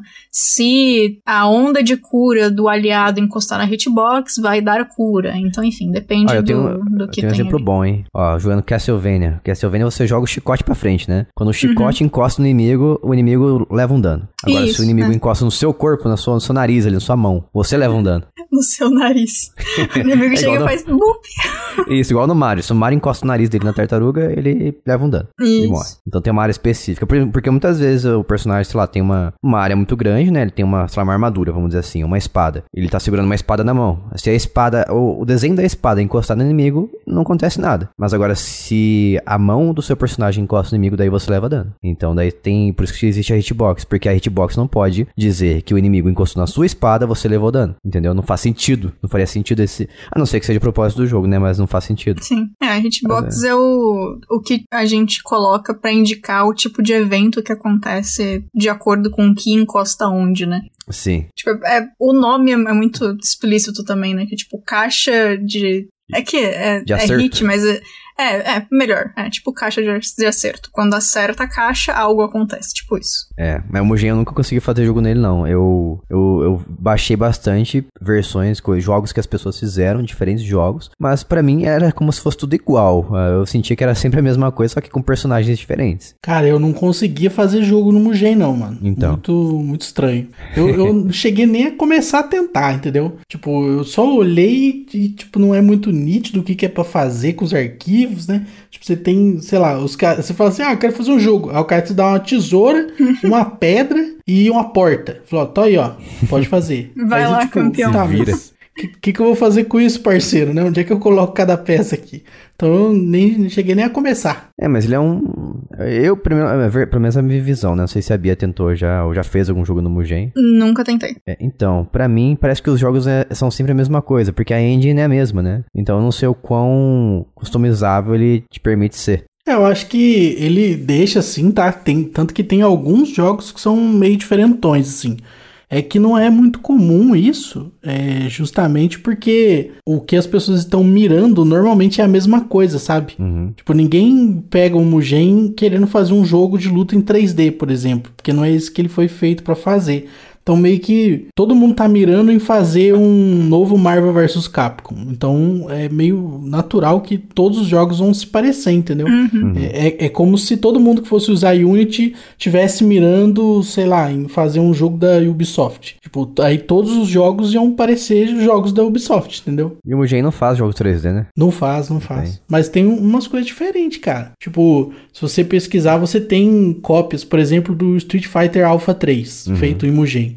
E, e eu cheguei uma vez a baixar e rodar e eu fiquei fascinado, porque o Street Fighter Alpha 3 é um jogo que na parte gráfica, assim, ele é, ele é todo maluco. Tipo, tem umas animações no, no menu, letra passando na frente, tem umas maluquices, assim. E mesmo sendo Mugen, ele ficou, tipo, perfeito, muito idêntico, assim, não tem o que tirar nem pôr. E aí você olha pra isso e, e começa a questionar o próprio limite daquilo ali que você acha que é a plataforma, né? Uhum. Porque tem coisas ali que você não, não imaginava que seria possível No entanto, a pessoa conseguiu fazer, né? Então eu acho que é muito disso também. É, as pessoas querem fazer alguma coisa diferente do que já existe. É. Tipo, não sei, eu acho que não. Eu acho que elas estão buscando só aperfeiçoar, mas fazer muito igual o que já tem, sabe? Acho Uhum. que isso que determina, então dá essa impressão de que, ah, é tudo igual, mas é lógico, né? As pessoas estão fazendo a mesma coisa. Ah, mas eu, eu achei uma coisa legal sobre ele, que eu, agora tem como você exportar, não sei como é que funciona, se é simplesmente exportar, a, a salvar como e, entendeu, exportar, não sei se é assim. Mas agora você consegue, além de exportar uma versão pra PC, pra celular também, pra Android especificamente. Então tem uma pessoa que criou o Jump Force 2D, né, chama Anime War 2.0, Mugen. Você tem que baixar o APK pra você instalar e jogar no seu Android. E foi feito no Mugen. Legal. Então, ele tá se tornando um pouco mais, mais versátil, vamos dizer assim, porque é muito limitante você usar um software que só faz jogos pra PC, né? Eu, pelo menos, eu acho que não, não vale tanto a pena no mundo de hoje, que tem console pra todo lado, tem mobile, então... Acho que tem que ser um software versátil. E é isso que eu, que eu vejo no Construct 3, que é o meu preferido. Que é o que eu mais gostei de usar, né? Esses todos eu usei o Multimedia Fusion, o The Games Factory, o Game Maker. E acho que o último mesmo foi o Construct, o Construct 3. E tem a- Showcase também pra você ver os jogos que as pessoas fazem, testar no seu PC. Tem muito jogo muitíssimo bem feito, você vai até ficar absurdado. Eu vou até dizer pra vocês que tem um jogo que eu joguei recentemente, que chama Mighty Goose. Joguei no Nintendo Switch, ele foi feito no Circle Construct 3. E eu fiquei assim impressionado quando eu vi essa informação, porque ele é um jogo que eu não falo que ele foi feito, sabe, no, no Construct. Mas ele, o Construct ele funciona também com eventos, né? Ele, dessa forma que eu falei pra vocês aí. E ele tem uma forma de você exportar pra celular o seu jogo. E eu já fiz esse teste, exportei pra celular, rodou no meu celular normalmente, consegui fazer comandos touch. Só que daí é, vem a parte paga, né? Porque esse plugin de você, pra você exportar jogo pra celular, ele é pago. Você pode exportar jogo pra PC pra rodar no navegador, no seu browser, no seu Google Chrome, Firefox, tanto faz. Mas pra celular, daí você precisa pagar, porque ele não te permite, simples assim. E eu acho que atualmente ele tem a opção de você também exportar pra consoles, se eu, se eu não estou enganado. Ou não. Eu posso estar muito louco. A console eu acho maluquice, hein, cara. É, tô achando que tô, tô maluco. Difícil, Deixa, hein? deixa eu dar uma olhada aqui, mas enquanto isso, a Bia pode falar pra gente qual que é o. qual que os programas, de forma geral, que ela usou aí e qual que é o preferido dela. Beleza. É, já que você falou do Construct, um Uhum. comentário que eu acho muito bom sobre ele é o fato de que ele é eficiente, é leve e você consegue programar e criar joguinhos sem usar código. Então, bacana aí pra quem quiser, tipo, começar por ele. Inclusive, muita gente usa ele pra ensinar como fazer jogos de, uma, de um âmbito mais geral, assim, né? Uhum. E, e uma coisa que eu gosto muito dele, especificamente, isso também funciona pro Game Maker, tá? Mas eu acho que no Construct é um pouco mais interessante, que é como ele é mais fácil de você mexer e é mais fácil de colocar as coisas, enfim, e tem o sistema de evento, ele é o tipo de software que é muito bom para você é, entender como fazer e testar formas diferentes de fazer uma fase muito boa, ou então, tipo, pra entrar mais de cabeça na parte de level design, aprimorar isso enquanto você usa o fato dele ser mais simples pra passar, entre aspas, mais rápido pelo, processo até chegar no level design. Então, Uhum. tipo, fazer o seu boneco fazer o que ele precisa fazer, colocar os sprites, etc. E aí você tem mais tempo ali pra, enfim, fazer uma fase bacana do jeito que você quer. Então, assim, é um. É um acho que são bons. É, bons softwares pra início. Apesar de ainda ter aquele negócio que eu falei no Game Maker de que eu acho que ele não é tão bom pra início se você quiser ir pra outro depois, por conta da linguagem, enfim. Ah, só uma, uma informação rápida aqui que eu encontrei, é, falando sobre o Construct. Ah, eles estão, o admin, um dos moderadores disse, há três anos, não sei se isso mudou de, de lá pra cá, mas existe um suporte nativo no Construct pra você criar um jogo pra Xbox através de uma exportação chamada UWP. Não sei o que significa isso, porque eu parei de usar faz tempo o Construct. E para enquanto no caso do PlayStation 4 e Switch, você tem que encontrar uma publisher pra fazer o port pra você do seu jogo feito no Construct. Então fica a Bem informação. legal. Não Uhum. sabia disso não também. Faz tempo que eu não uso, É, mas bem bom. sim. E aí, tipo, uma coisa legal também é justamente esse negócio de, às vezes, é legal você escolher um programa que faz especificamente o que você quer. É, eu não sei quantas das pessoas que escutam a gente que gostam de visual novel, mas eu trouxe dois programas pra fazer especificamente visual novel pro caso de se alguém quiser. Tá aí, opções válidas e simples, e as duas tem na Steam. Então é só pegar lá e tá tudo certo. Que é o Tyrano Builder, nome maravilhoso, ou o Visual Novel Engine, que é um nome mais simples. E eles têm algumas diferenças entre eles. O, o Tyrano Builder, ele é bem visual, colorido, então ele é fácil de você entender o que tá acontecendo onde. Os dois têm sistema de segurar e puxar e largar o que você quer onde você quer, então eles são simples de montar cenas. O Tyrano ele também tem um esquema de preview, você consegue dar preview no seu jogo em qualquer momento ali da sua criação para ver a cena que você tá fazendo, seja ela qual for. E aí tem algumas coisas um pouquinho ruins, tipo, é, você não pode ficar mudando coisa de pasta, porque o programa não consegue gerenciar quando você pega uma coisa que ele tá usando, um asset, e coloca em outra pasta, ele fica meio perdido, você precisa colocar de novo o caminho novo. Mas assim, se você não quiser reajustar nenhum caminho, é, não quiser mudar as coisas de lugar, isso não vai te afetar, né? Uhum. Também não tem como colocar a opção de customizar o volume do jogo pro seu jogador. Então, tipo, quando você tá fazendo uma coisa no Tyrano, você tem que ter muito cuidado de colocar os sons, nenhum som estourado, porque senão o teu jogador vai ter que, tipo, ir na barra do PC para diminuir o som como um todo. E não é o ideal, né? Você deixar o teu jogador surdo do nada nunca é o ideal. e vamos evitar isso aí. Isso e tela branca nunca são coisas ideais. Se der pra evitar, a gente evita. E o, o Tyrano também, ele tem muita opção de imagem, né, pros personagens, mas é só imagem estática. Aí o visual novel, ele é um pouco mais difícil de começar do zero, mas ele tem versões que você consegue pegar de, de exemplo, e dá para começar por elas. Ele também tem um sistema de capítulo que de, divide suas cenas um pouco mais fácil. Você consegue acessar o código se você quiser, mas não precisa. No Tyrano Builder você não tem essa opção. Você mexe sem código e é isso. Tipo, é o que o programa te dá. Já no Visual Novel você pode, se você quiser, quiser, se você souber programação, você pode entrar no código e mudar o que você quer por lá também. Então tem essas duas opções de ou você ignorar completamente o código ou mexer. Também tem como mudar as coisas de lugar e de pasta e o, o Visual Novel Engine ele percebe quando você fez isso e se adapta, tipo, ele se adequa de boas, ele entende que o programa mudou, o asset mudou de lugar. Contanto que você não mude o nome do asset, se mudar, uhum. aí ele não vai mais achar. Mas já é bacana que você consegue mudar as pastas e, tipo, o programa te acompanha. Ele tem uma opção, tipo, uma tela base para o seu jogador mudar ajuste de música, de volume de personagem, background, efeito, é, e mais mais algumas opções que não são relacionadas à música, então, tipo, já tem essa opção. Você consegue salvar animações como expressões também, então dá para você fazer o personagem ficando surpreso, ou ele ter um idol respirando, enfim, várias coisinhas assim. E uma coisa legal também é que você consegue, dentro do programa, ajustar suas músicas, tanto em questão de volume quanto é, velocidade da música, então você consegue deixar ela mais rápida, mais devagar, enfim. Então não, tão, não são tantas mudanças de música, mas é legal que você tenha. Então, no caso aí, mais é, específico de quem tem curiosidade de fazer visual novel, tem esses dois aí. Os dois são bons em, em fazer visual novel, tá? O Tyrone é bem mais fácil de começar, mas o visual novel tem essas coisinhas a mais. E como eu disse, os dois estão na Steam, então se alguém quiser começar, é só vai. Mas, pulando para jogos no geral, 2D e 3D, é, a gente já falou do Construct, já falou do Game Maker. Tem atualmente o, o Godot, que começou faz pouco tempo até.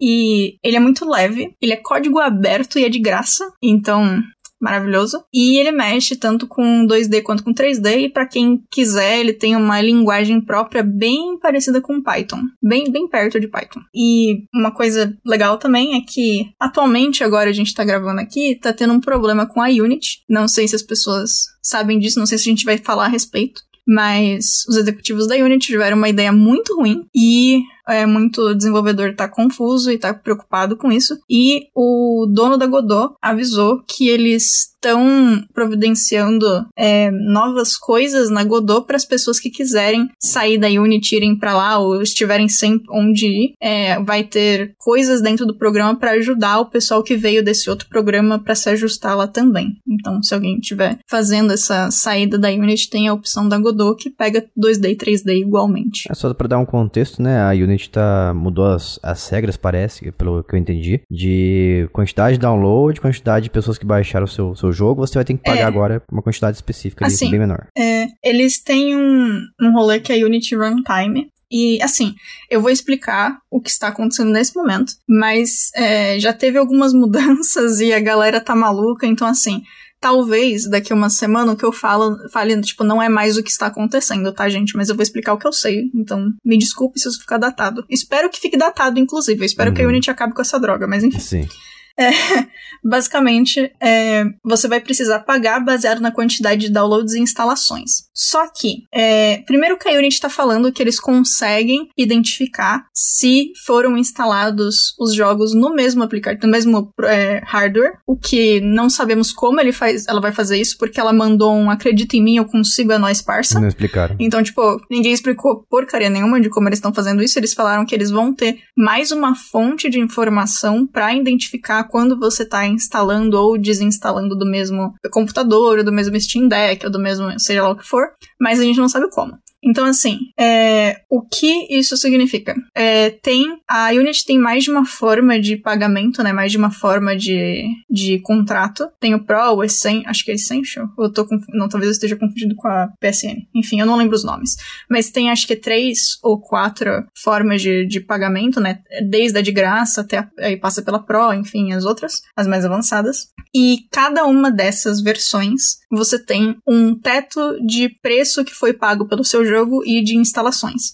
Se você passa esse teto de quantidade de downloads e instalações, você começa a pagar uma quantidade que vai desde 20 centavos de dólar é, até acho que 0, ponto alguma coisa de centavos de dólar. Eu não lembro a tabela agora. Então, quanto é, mais você chega perto desse teto e quanto você, mais você passa desse teto, mais você paga. E aí depende de qual tipo de acordo você tem com a Unity, você vai pagar mais ou menos. Então, tecnicamente, se você tá na versão Pro, que o teto é mais baixo e você chegar até esse teto, você em tese poderia mudar para a versão mais atualizada, maior, né, desse, desse programa, e aí o teto é um pouco mais alto, mas assim, do mesmo jeito, você teria que pagar pela quantidade de downloads e instalações do seu jogo quando o jogo fica muito conhecido. Uhum. Então, assim, é, isso a gente não sabe se conta para jogos já que já estão no mercado ou se são para jogos a partir de agora. Eles não falaram nada. Pelo que Mais eu... uma coisa que a gente sabe. É, ah. Pelo que eu vi numa notícia, a pessoa disse que, que vale para jogos também publicados. Inclusive, ele também? Foi, foi acionado. Porque é, o jogo então... já foi publicado e tá sendo. É, entrar em contato com ele. Porque isso vai começar em janeiro, só. Só tá perto já, né? Já é uma droga, mas enfim. Mas assim, o maior problema disso tudo é que. Primeiro que você não controla o quanto o seu jogo vai ser baixado. Você não tem como controlar quando o jogo explode, né? Tipo, obviamente todo mundo que posta um jogo normalmente quer que ele faça sucesso, uhum. mas aí o sucesso do jogo acabou virando um negócio que se ele fizer sucesso demais, você tem que pagar algo por isso, né? Uhum. E a Unity falou que, assim, se o jogo for lançado é, no sistema de, de benefício, tipo, se for dado de graça, não ia entrar na conta, mas se ele tiver, por exemplo, no Game Pass, quem vai pagar é a Microsoft, por exemplo. Todo, toda a instalação de todo game que tiver no Game Pass, a Microsoft paga. Um, então, assim, é, isso, enfim, todas as empresas vão ter que passar. É, é um problema essa, essa escolha. Tem muito desenvolvedor que tá achando um absurdo, tem desenvolvedor que achou que tá tudo bem, mas a grande maioria tá muito preocupada, porque, de novo, se você é uma empresa que, tipo, o seu jogo calhou de fazer muito dinheiro ou calhou de ser é, de, tipo, ser, ter sido espalhado muito e muita gente baixou, e você não tem o, o, o monetário, né, para conseguir pagar tudo isso, a sua empresa vai fechar, vai quebrar, e é isso, tipo.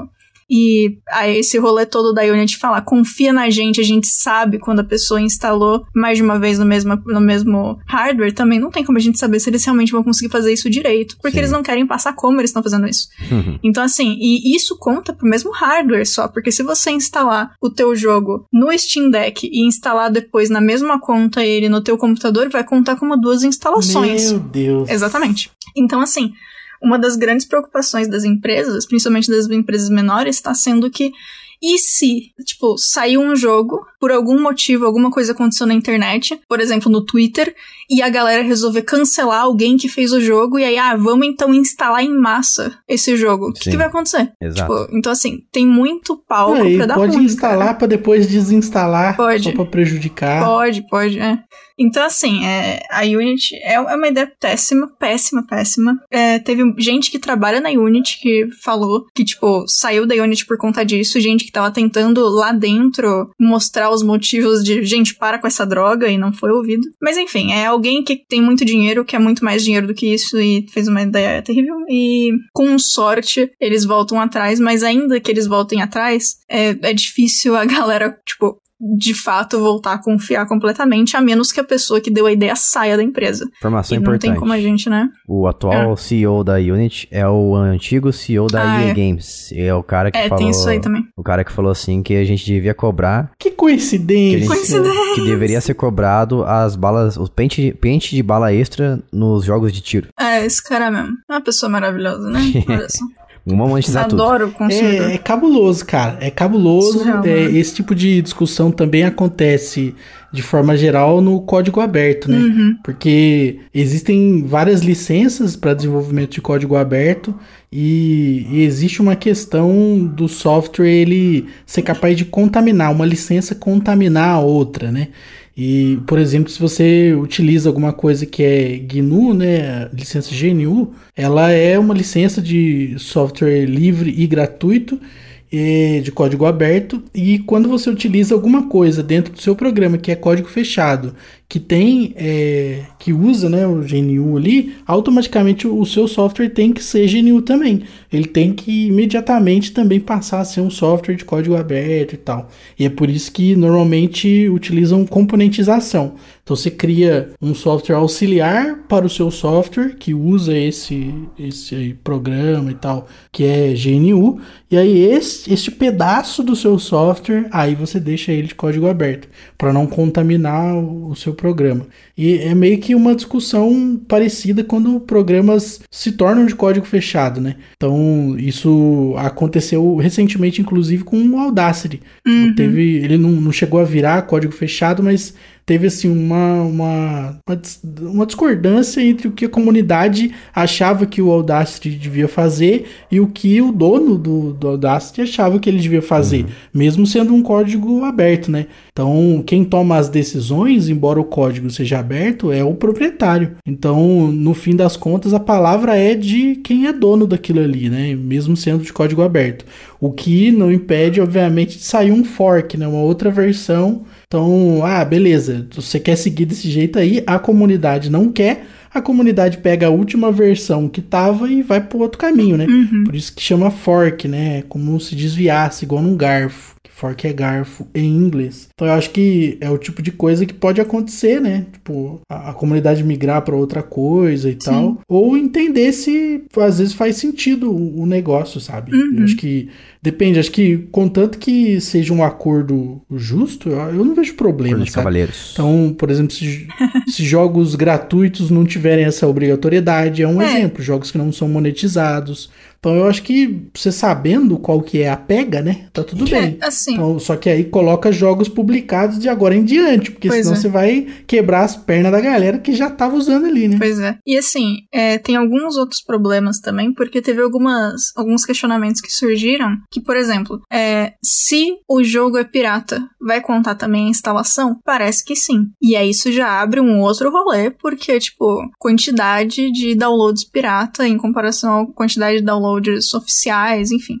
E, e mais coisa ainda, né? Porque, tipo, tem, tem jogos de empresas muito grandes que são feitos com Unity. Muito jogo é feito com Unity. Unity tá aí há muito tempo. E ele é um software realmente muito bom. É, eu, eu, tinha comentado, né, que eu usei ele mais do que os outros. E ele é o meu software favorito até hoje. E ele é realmente muito bom. Ele veio melhorando muito. A atualização de 2023 foi bacana. Então, assim, é, é muito triste ver isso. Porque isso talvez real quebre o rolê inteiro deles. E os caras estão lá batendo de frente com Unreal. E o fato deles fazerem 2D e 3D. E os dois serem bons no software é, cara, é uma cartada muito boa que eles têm, assim. Mas você tem, tipo, por exemplo, o Marvel Snap é feito lá. E aí, tipo, a Disney vai ter que pagar quanto por conta disso, se valer pra todos os jogos nesse sentido. Tipo, a Nintendo tem jogo que é feito lá. Ou o, o, o rolê da Microsoft com o Game Pass, que eles vão ter que pagar todas as instalações de todos os jogos do Game Pass. Exato. Tipo, é muito dinheiro, mano, é muita coisa. E eu espero que essas empresas falem alguma coisa a respeito, eu espero que a Unity volte atrás. E que, de alguma forma, se eles voltarem atrás, eles é, tenham algum tipo de garantia, alguma coisa pra comunidade para dizer que isso nunca mais vai acontecer, ou se for acontecer, como o Lucas disse, que seja um negócio justo, que realmente os números façam sentido e que não tenha nada a ver com os jogos já lançados, né? Como já foi dito. Uhum. Porque você tem empresa, tipo, você pega, por exemplo, a MiHoYo, que é a empresa do Genshin Impact, do Honkai Impact, do Honkai Star Rail, agora teve jogo novo, todos os jogos deles são feitos em Unity. E o que, que eles vão fazer? Tipo. Pague. Tipo, beleza, o jogo. Porque assim, beleza, o jogo é, é de graça, mas ele tem monetização dentro. E tem. É, eles chegaram a falar que vai ter uma certa diferença, sim, entre o jogo que foi dado, por exemplo, em fator beneficente, ou se ele é pago. Mas eu não sei como é que eles vão fazer a diferenciação no caso, se as coisas do Game Pass vão ser pagas como que vai ter a diferenciação de, por exemplo, jogos que em algum momento entraram em um bundle de graça e depois saíram, sabe? Tipo, não tem como fazer o histórico de tudo isso. Tipo, quantas pessoas que têm o jogo X e compraram de fato, ou quantas pessoas pegaram quando ele tava de graça na Epic, ou quantas pessoas têm porque tava na Game Pass, ou porque a PSN deu, ou porque pegou pirata, enfim, é, é, é muita maluco. coisa, mano. Juridicamente falando, não tem como não você tem, dizer é. hoje que alguém tem obrigação de te pagar de algo algo que foi feito antes. É, né? então. Então, pô, eu tenho certeza que tem aquele é, aceita as condições e continuar. Exato. Quando você vai usar o Unity. E com certeza não está escrito não. isso lá, né? É. Então, já, já concordei, a gente tem um contrato, eu e a Unity, que é diferente. Exatamente. Então, pra você mudar, eu vou ter que aceitar. Então, é, é novidade. É, então. Né? Aí, beleza. E assim, é, eu não sei se, por exemplo, daria, por exemplo, beleza, eles querem colocar essa opção. E aí faz, porque eles têm aqui, como eu disse, aqueles sistemas de pagamento, né? Tipo, a Unity normal, a Pro e seja lá quais forem as outras. Eles podiam, por exemplo, fazer uma outra versão que tem isso, mas tem um monte de benefício, por exemplo. E aí talvez valha a pena pra galera, ou pra empresas maiores, enfim, vai saber. E, mas assim, de qualquer jeito, é, é muito dinheiro. Teve, eu não vou lembrar agora qual que foi o, o dev que comentou isso, de qual jogo que era. Mas tinha um desenvolvedor que tava falando, tipo, ele parou para fazer as contas e eles são uma empresa pequena, mas eles passaram do desse teto, né, de download do, de acordo com o Unity Pro, que é o que eles têm. E ele falou, tipo, se eu precisar pagar isso mesmo, é mais do que eu fiz a minha vida inteira. Eu não tenho esse dinheiro, ninguém tem esse Sim. dinheiro na minha empresa. O que, que a gente vai fazer? Tipo, já era. Então é, é complicado mesmo. Eu espero que isso seja resolvido. Não sei se tirando completamente isso, ou se não der para tirar completamente isso, fazendo algum tipo de ajuste. Não sei. Mas assim, é como alguém que gosta muito da Unity, eu sei que tem gente que odeia a Unity, tem gente que fica incomodado até da Unity aparecer no, quando o jogo tá abrindo. Uhum. É, mas assim, eu, eu acho a Unity muito boa, eu testei muito software diferente e, enfim, eu gosto do jeito que a Unity funciona. É 2D, 3D, usa C Sharp, tem o rolê dos shaders, ele é uma um tipo de plataforma fácil de entender, apesar dele parecer assustador quando você abre a primeira vez. E assim, ele, ele é um software que já me deixou fazer muita coisa. E tem muita, muita gente, muitas empresas que usam ele por um motivo. Ele realmente é bom. Então, assim, eu realmente espero que ele sobreviva a tudo isso e que os devs consigam continuar usando. Porque é muito triste você fazer, tipo, por três anos, cinco anos um jogo e aí fazer as contas, descobrir que você não vai conseguir continuar no software e ter que parar a produção inteira pra ir para outro software. Tipo, olha que droga, mano. Então, eu, eu espero que dê certo. Eu gostaria muito que a Unity sobrevivesse sem ferir a comunidade. Ia ser muito bom. É, senão deixa de ser uma opção. Exatamente. E quem sabe, quem sabe até suma com o tempo. É, eu tô aqui olhando para você, Unity. Você tá instalado no meu computador, eu tô aqui te encarando. Eu espero que você melhore. é verdade. Mas então o seu software preferido é a Unity. É, sim, é, é. Eu gosto muito da Unreal também. Eu não testei ainda a versão 5.3 da Unreal, mas teve muita novidade nessa versão. Ela acabou de sair, faz pouco tempo aí. E eu testei por um tempo a Unity quando. A Unity Unreal. Agora eu vou ficar confundindo as duas. Hum. Peraí. Eu testei a Unreal por um tempo. Quando eu tava na, na empresa de jogo, a gente pegou para mexer por um. Não foi um, um, tempo muito grande, porque o nosso projeto de jogo já tava na Unity. Então, tipo, a gente tava olhando para projetos futuros, tentar dar uma espalhada, enfim. Mas assim, no fim, a gente acabou não fazendo nada nele de fato, mas a gente mexeu, aprendeu, enfim. E ela é divertida também de mexer. Ela é para 3D, né, especificamente. Então, tipo, se a galera que vai sair da Unity, como tem 2D e 3D, e queira ir pra Unreal, vai ter que pegar um outro programa para 2D, talvez o Godot, ou enfim, o Construct, seja lá, seja lá qual encaixar melhor. Mas o grande rolê da, da Unreal é que o negócio deles é o fato dos gráficos serem. Os gráficos são excelentes, tem um render muito bom, e se você quer fazer 3D que fica lindo, maravilhoso na tela, que faz a pessoa, tipo, que faz a, a mãe do jogador parar pra olhar que ele tá vendo e perceber que ele não tá vendo o filme, tipo, enfim é, a Unreal uma boa solução. É C++ também, em vez de C Sharp. E ele tem sistema de blueprint, que são tipo umas caixinhas para programar, que é meio que eu expliquei de, de é, shader aquela hora, mas para programação mais pura, né? Então também tem esse rolê, tipo, se você quiser usar só o blueprint, meio que dá. Não sei se com tudo, né, que você quer fazer, mas assim, dá para ter um caminho um pouco mais é, calmo de não saber programar até tentar programar de verdade. Então tem essa opção. E eles colocaram bastante coisa nova, né? Como eu disse, na versão 5.3. Então, tipo, é, agora tem o. Eu não sei se vale a pena eu falar das coisas que tem de novo. Eu posso tentar explicar de uma forma simples. Uhum. Então, beleza. É, as coisas mais legais. É, primeiro tem o Nanite Landscape, que basicamente ele resolve alguns problemas de quantidade de polígono. Polígono foi aqui, o, é aquele rolê que a gente tava falando de quantos quadradinhos formam uma, um personagem, né? Então, tipo, quando você tá fazendo um personagem no Sculptors, que nem o Jason tentou, ou no ZBrush, normalmente vai ter muito mais polígono e vai ser uma coisa muito pesada. O Lucas pode comentar a respeito do ponto de vista de é, objetos para serem impressos em 3D também, que é legal se você tentar fazer uma coisa que é um pouco mais, é, com um pouco menos de polígono e ainda assim mostrar os, os, detalhes, porque, enfim, o programa consegue acessar mais fácil aquele, não fica tão pesado, né, aquele modelo, enfim. Mas... Mas já aconteceu de eu baixar coisa que eu não conseguia abrir. Aí, ó, é, exatamente. A pessoa fez com, nossa, um, sei lá, não, não sei como chama o número de polígonos que a pessoa colocou. Tem tanto polígono que não então, tem como dizer o número de tão grande que é. Isso, é, é impronunciável. Porque assim, é, quem estiver ouvindo e quiser pesquisar, é Mesh de 3D, Mesh é M-E-S-H, vocês podem olhar que, tipo, vários deles você consegue enxergar os quadradinhos ou os triângulos que formam. Então você tem o um modelo e você consegue ver ali as linhazinhas e cada uma dessas áreas é um polígono.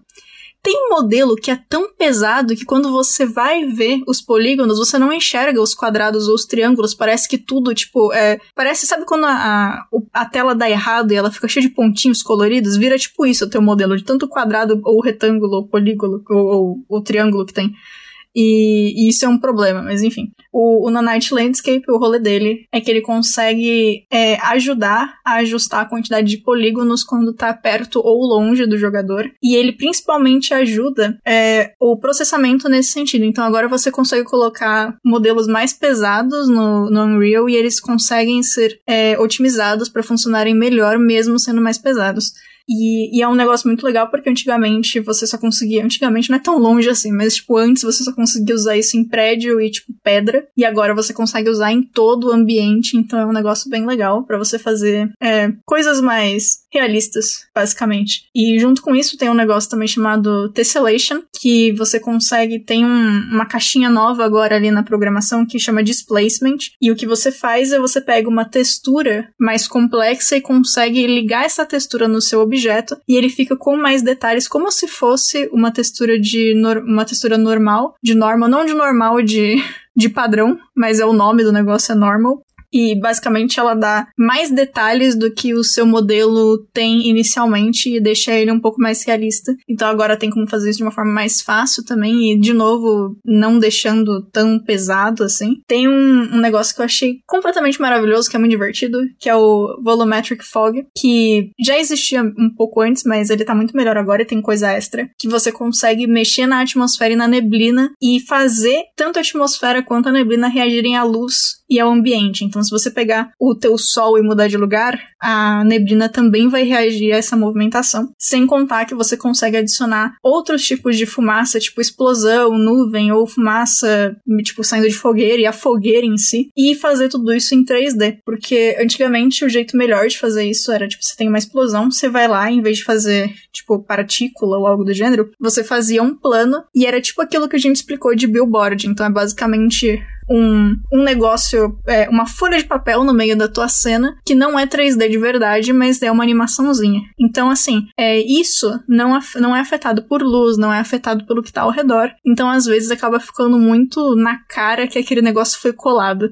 É tipo quando você assiste um filme que tem um efeito especial e que você olha e pensa, tipo, isso aí é um PNG.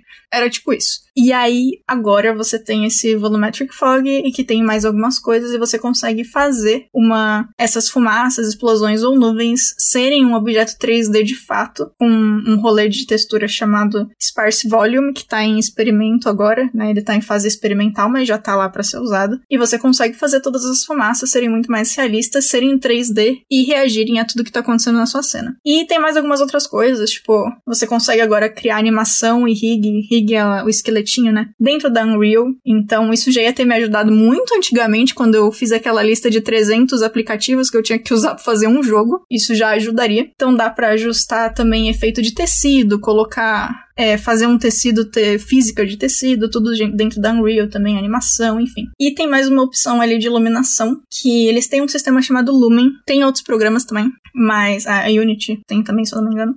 Mas basicamente ele era um sistema de iluminação em tempo real. Então, se você mexia um objeto dentro da sua cena, ele entendia o que estava fazendo e conseguia mudar. Não é só isso que ele faz, mas essa é uma das coisas mais legais. E ele conseguia também, é, e ainda consegue, né, detectar, por exemplo, se você deixa um espelho na frente do outro é, para conseguir ver que as duas coisas são reflexivas, e ele melhorou muito nisso. Então, uma coisa que você consegue fazer agora é, por exemplo, você tem mais de um espelho na, na cena, os espelhos todos conseguem se refletir. Se você tem objetos que são reflexivos, também eles vão reagir à iluminação. E você tem a opção, como o Lumen é muito pesado, de usar só, entre aspas, uma parte dele. Então, basicamente, o que você faz? Você consegue usar o Lumen só para fazer a parte de reflexo da sua cena e misturar ele com o estilo de luz que a gente chama de Baked Lightning. O que significa isso? O Baked, ele vem de é, quando você faz. É como se estivesse queimando a luz no seu objeto. Então, assim, imagina, você tem todos os objetos na cena, você coloca da onde vem a sua iluminação. Inclusive o Overwatch é feito assim. E aí você dá um queimar, que é esse baked, basicamente. Então, o que isso vai fazer? A, o software vai entender da onde vem a luz e onde estão todos os objetos e fazer todas as sombras que precisam estar ali. E essa sombra vai ficar queimada ali no, no teu ambiente. Então, se você fizer isso e tiver, por exemplo, um barril, se você mexer o barril, a sombra não vai mexer junto porque ela está queimada naquele lugar. É basicamente isso. Então, o que você consegue fazer agora é usar a luz dessa forma, o Baked Lightning, para fazer toda a sua iluminação ficar queimada, o que faz a tua, é, o teu programa não precisar ficar calculando iluminação, mas combinar isso com o Lumen que vai fazer toda a parte do, do ambiente que precisa ser reflexivo, e aí isso entra objetos de metais, é, os próprios espelhos, qualquer tipo de vidro, ilumina qualquer tipo de iluminação, de, de iluminação não, de ambiente e material que seja reflexivo, e aí você mistura os dois e consegue ter um efeito muito mais realista sem usar tanto da sua máquina. Então, assim, é, teve muito mais coisa na, na versão 5.3, mas essas são as coisas mais divertidas e mais legais. E a grande maioria delas, como deu para notar, são coisas para tornarem a sua ambientação mais realista. E que é o, grande rolê do Unity, do, do Unreal, né? Tipo, é, a maior parte das vezes que a gente vê alguma coisa falando bem do Unreal ou mostrando como ele tá melhor, normalmente é alguma coisa muito realista que a gente olha e fica, nossa, olha só que lindo, tô vendo os poros da pessoa, enfim. então esse é o rolê da, do programa, né? Fazer coisas muito realistas com um render muito bom e que os gráficos excelentes de preferência sejam amigáveis a qualquer tipo de máquina ou quase qualquer tipo de máquina. Então, assim, o Unreal é muito legal, eu vou voltar a mexer nele, mas fica aqui o meu pedido: Unity, por favor, não se exploda, por favor. Só isso mesmo. Beleza. O meu vai ser direto e reto. Meu software preferido é o C Reconstruct, porque ele ainda funciona com eventos como eu utilizava antigamente nos outros programas lá. E tem essa facilidade que eu falei de exportar para mobile, então você consegue criar seu jogo de celular no Sierra Construct 3, tá na versão 3 já. E dá uma olhada no showcase na aba comunidade, vai na parte de showcase, vai ter um monte de jogo bem legal lá, muito bem feito para você jogar, para você se inspirar e até pedir o arquivo original para pessoa se ela estiver disposta a compartilhar contigo. E Lucas, você, você não tem um programa preferido, né, mas dos que você citou aí. Ah, eu gosto mais do Mugen, né, cara? Porque é o que eu mais joguei. Nunca usei para fazer jogos, mas eu joguei muito Mugen já na minha vida. Te divertiu Nossa, então.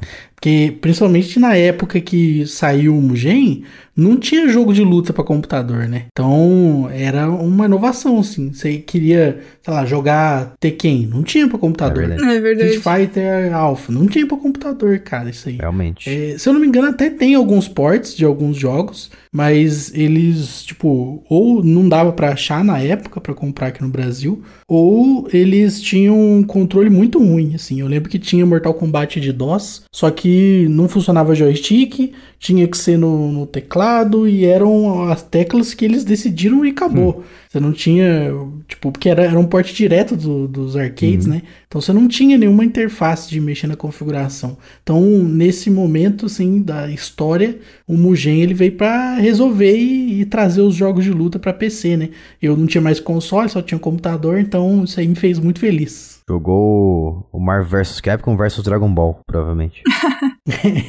Joguei tudo quanto é maluquice. Eu, mesmo assim, eu prefiro os jogos da, da mesma franquia, assim, nenhum versus de Mugen, porque fica mais balanceado, né? É. Ah, justo. Bagunça, bagunça completa.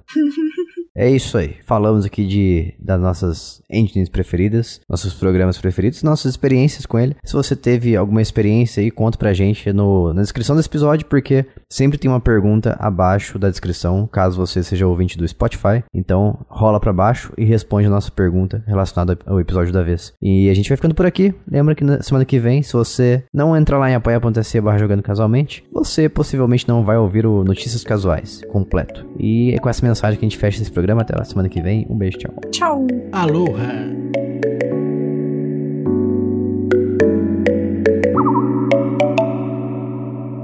Este podcast foi editado por mim, Jason Minhong. Edita eu, gmail.com.